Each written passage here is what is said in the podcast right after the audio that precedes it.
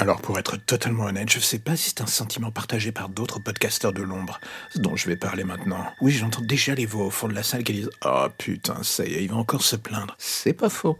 Non, plus sérieusement, en ce moment j'ai un truc un peu persistant dans l'esprit. L'impression de pas savoir forcément où je vais avec ce projet. Je m'explique. Le podcast vient de passer la barre des 250 000 écoutes en à peu près deux ans d'existence pas forcément continu, on va se mentir, la régularité était pas toujours au rendez-vous. Mais bon, 271 épisodes plus tard, beaucoup de blabla et des histoires aussi bizarres que gore, ou juste complètement en dehors du spectre de l'horreur, on peut être honnête, il y en avait pour tous les goûts. Du coup, j'admets que ce projet, malgré tout, reste un tout petit peu difficile à suivre parfois. Je plaide coupable. Au départ, c'était du serial à l'ancienne. Cela continue encore un peu, mais avec le temps, ça a beaucoup évolué vers un carnet de mood créatif en quelque sorte. Je prends une image, je crée une histoire dessus, le tout en fonction de mon état d'esprit du jour, ce qui n'est pas forcément rassurant quand j'y pense.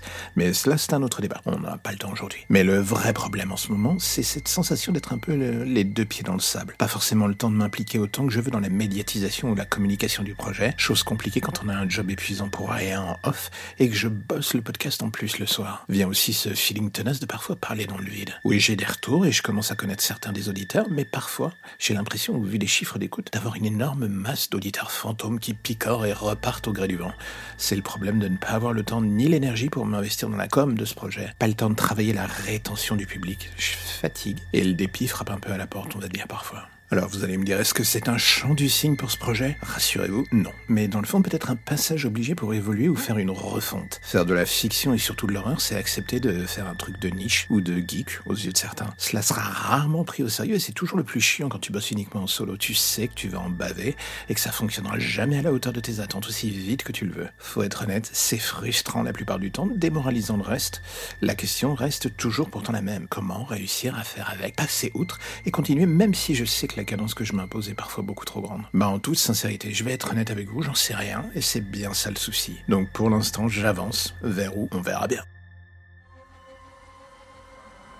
Et voilà, c'est la fin de l'épisode du jour, alors j'ai envie de faire un petit message rapide. Si vous aimez le projet et que vous avez envie de le soutenir, plusieurs options s'offrent à vous.